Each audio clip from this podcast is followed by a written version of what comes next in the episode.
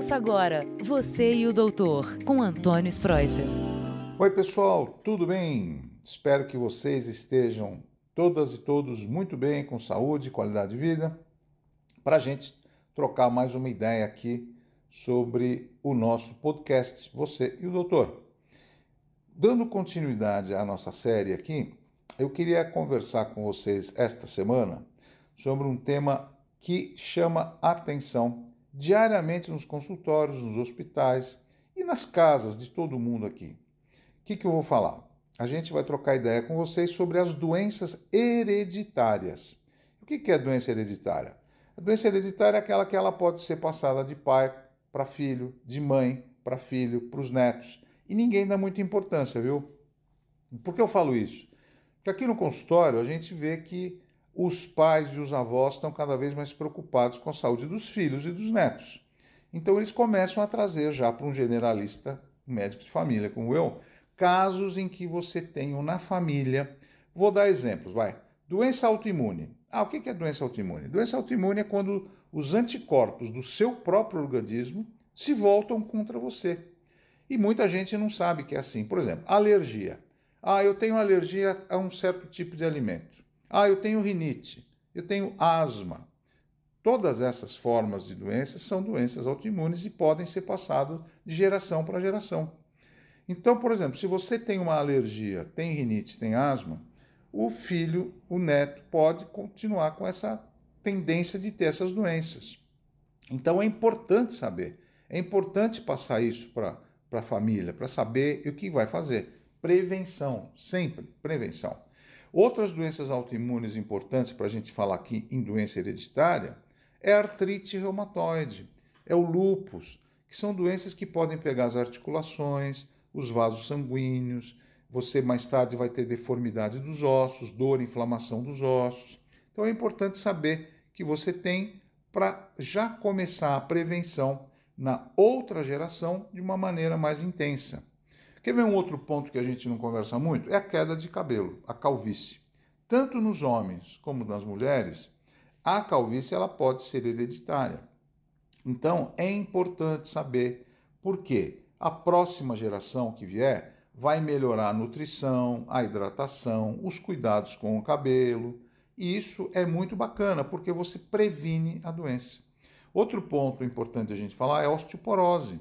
A osteoporose na mulher e no homem, a gente só fala na osteoporose feminina, né? Mas o homem tem osteoporose também. E geralmente é hereditária. E ninguém fala, ninguém dá bola. Por isso que eu estou levantando essa bandeira para vocês, para a gente saber que isso é importante e já avisar que tem e vamos então prevenir com atividade física, nutrição, musculação, mudar os paradigmas do seu dia a dia. E um ponto importante, sabe o que é? É o câncer. Mas o câncer pode ser hereditário? Sim, o câncer também pode ser hereditário.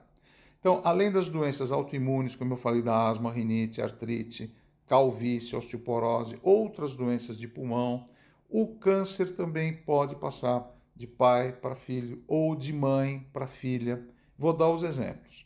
O câncer de intestino, ele está cada vez mais frequente. Aliás, eu vou dedicar um podcast ainda logo logo neste mês sobre o câncer do intestino, porque ele voltou com muita força. E depois eu vou discutir sobre isso daí.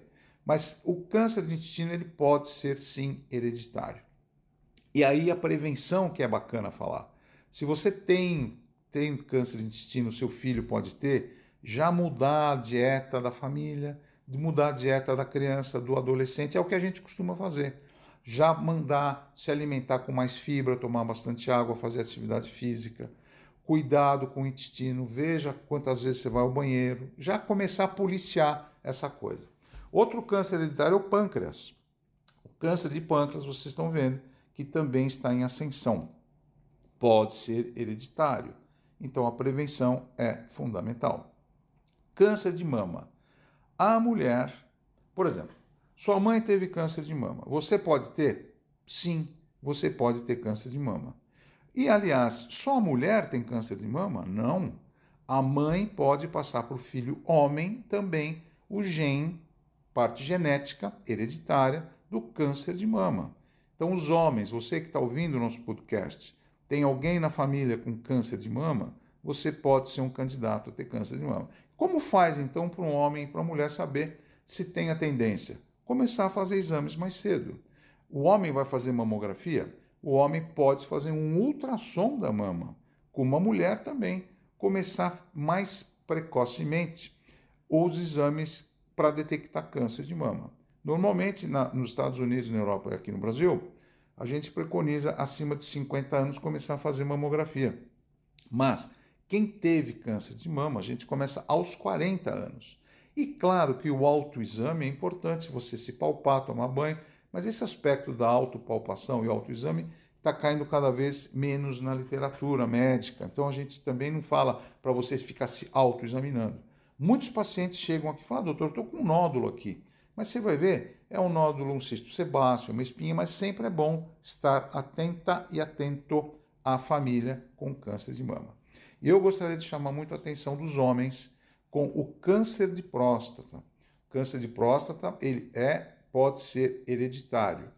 Tanto que nos Estados Unidos tem um ditado que diz assim: se você teve e tem um pai que teve câncer de próstata, não é perguntar se você vai ter o câncer, é quando você vai ter o câncer de próstata.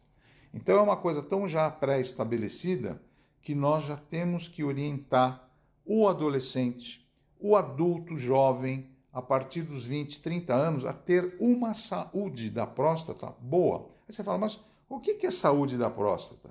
É evitar doença sexualmente transmissível, já é vacinar o adolescente com HPV, com papilomavírus, para evitar os cânceres que podem dar no pênis, aí sobe, as infecções, as vaginoses da mulher passa para o homem.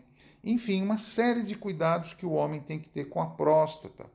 Cuidado com a urina, tomar bastante água. Depois do ato sexual, fazer um, um urinar para limpar o canal da uretra. Enfim, e fazer os exames de rotina, como medir o PSA no sangue, fazer um ultrassom da próstata. Tudo isso associado com o estilo de vida.